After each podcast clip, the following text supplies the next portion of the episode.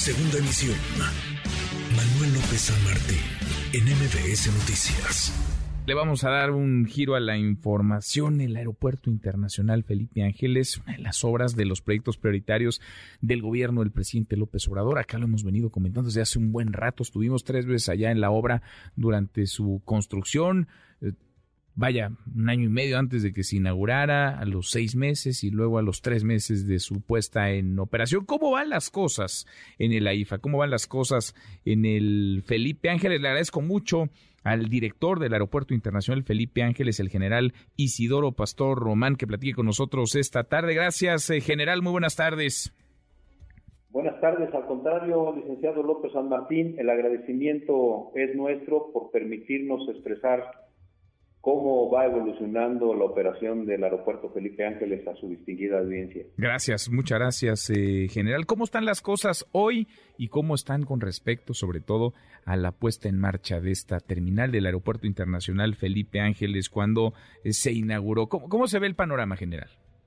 Como usted bien lo expresó, que ya ha estado con nosotros anteriormente, iniciamos con 12 operaciones diarias eh, hemos ido transitando de esas 12 a 32 actualmente a partir del 1 de septiembre y el día 15 de septiembre estaremos pasando de 32 a 56 operaciones diarias. Mm.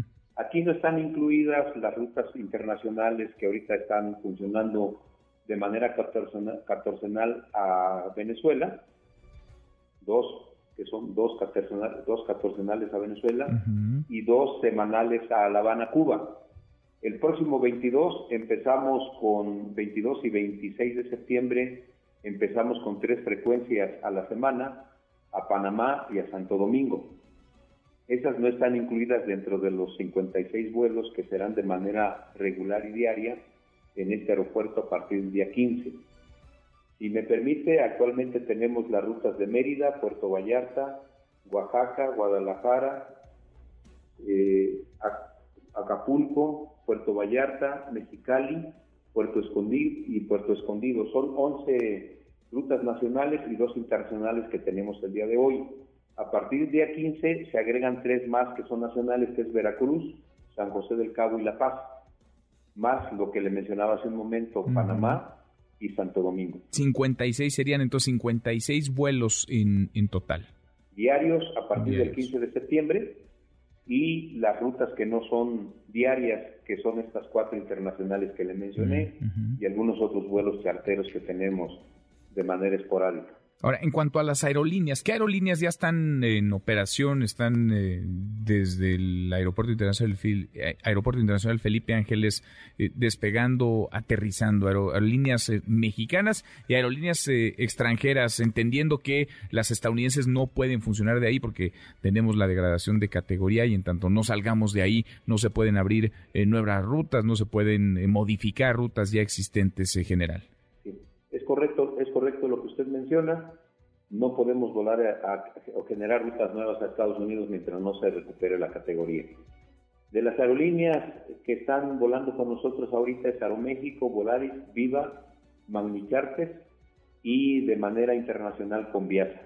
Son las cinco aerolíneas que están trabajando con nosotros y próximas a incorporarse en esta segunda quincena de septiembre, Copa Airlines y eh, Arayet. Ahora, ¿cómo, está el flujo de pasajeros? Porque esa es la gran eh, pregunta. Y ahora platicamos, si le parece general, de la conectividad del Aeropuerto Internacional Felipe Ángeles, porque nosotros que hemos estado ya hemos visto la terminal a punto, terminada, lista para eh, operar, funcionando de hecho ya, pero el gran reto parece cómo llegar allá, la conectividad, que no necesariamente es un asunto que dependió de quienes eh, construyeron, del ejército mexicano, sino de la Secretaría de Comunicaciones y Transportes, de los gobiernos del Estado de México, de los gobiernos del gobierno capitalino. Pero, ¿cómo anda el flujo de pasajeros hoy y cómo estaba el flujo de pasajeros cuando inició operaciones el aeropuerto Felipe Ángeles? Bueno, iniciamos eh, operaciones con esos dos, con esas 12 que le menciono el 21 de marzo y esto significaba un promedio de 1.200 pasajeros diarios.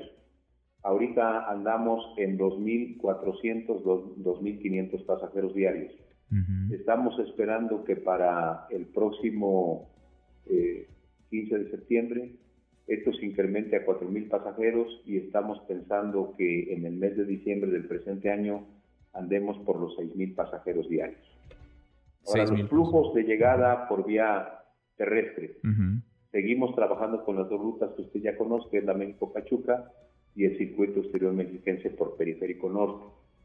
En este próximo mes de, noviembre o diciembre se va a terminar, se van a terminar los 15 kilómetros que existen desde la convergencia del circuito exterior mexiquense y la carretera México-Pachuca en un punto que se llama Puente de Fierro y esa, esa carretera, ese camino va a ser sin peaje, es decir, consideramos que va a ser la ruta más transitada por nuestros pasajeros y usuarios.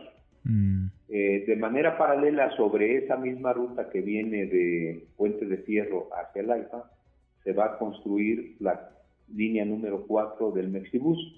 Ahorita el Mexibus que está funcionando y que está llegando directamente frente al edificio terminal, parte de Ciudad Azteca, por nueve pesos llegan a Ojo de Agua y por otros nueve pesos de, de Ojo de Agua aquí. Estamos, se están manejando un promedio de 1.500 pasajeros diarios. Es decir, la mayoría son usuarios trabajadores de la propia empresa, de otras entidades del sector público y de los, del propio agrupamiento de ingenieros que está finiquitando algunas obras fuera de lo que es el edificio terminal. Son, son seis meses prácticamente ya, general, de la puesta en marcha de la inauguración del Aeropuerto Internacional Felipe Ángeles. Seis meses suficientes como para darse cuenta de qué sí, qué no, dónde podrían estar algunas fallas, cosas a mejorar, vicios ocultos. Sí, es correcto. Todas las obras de esta naturaleza, inclusive en una obra de características menores, regularmente presenta vicios ocultos.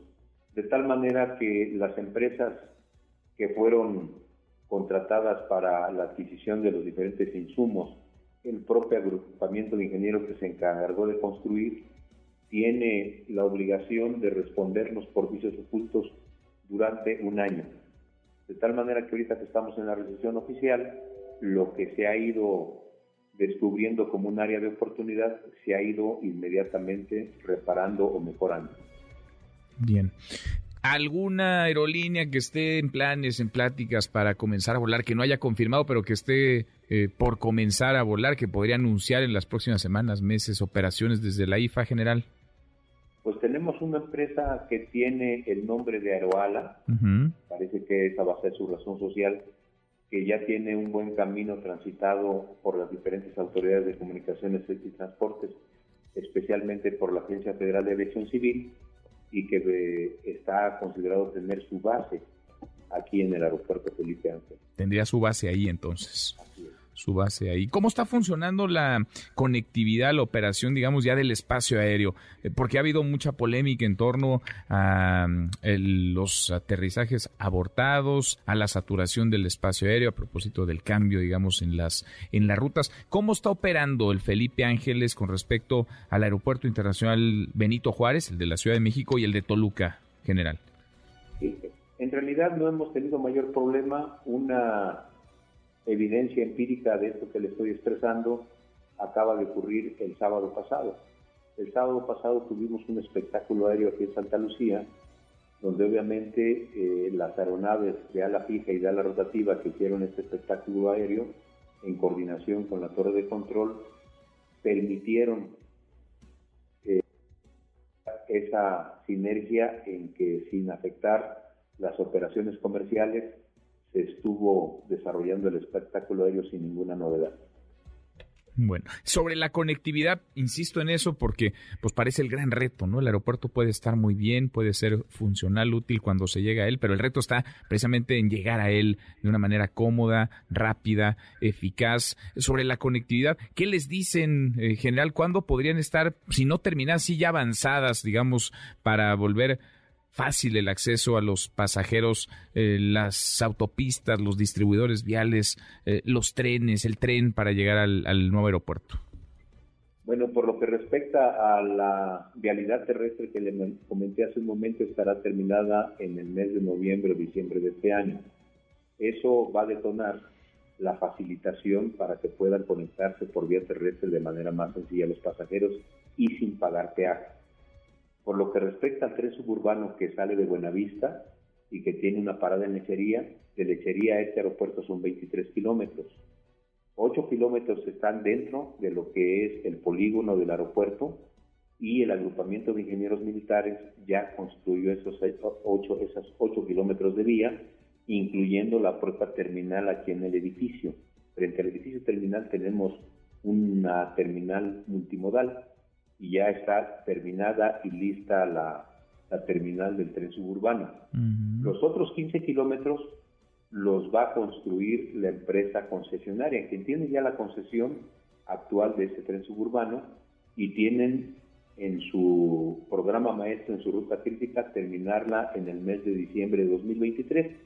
Con esta ruta que le digo de Tonanitla y Puente de Fierro, con este tren suburbano y con la línea número 4 del Mexibus, se estará terminando la red de conectividad terrestre desde y hacia el AIPA. Bien, pues vamos platicando en el camino general. Siempre hay mucho que ir eh, conversando sobre lo que ocurre allá en el Felipe Ángeles. Insisto, es un proyecto prioritario. El presidente, un proyecto también muy, muy polémico. Vale la pena poner las cosas en contexto, en su justa dimensión, e ir conversando sobre los avances y los retos, haciendo estos cortes de caja. Gracias, general. A sus órdenes y muchas gracias a usted. Gracias, muy buenas tardes. Noticias.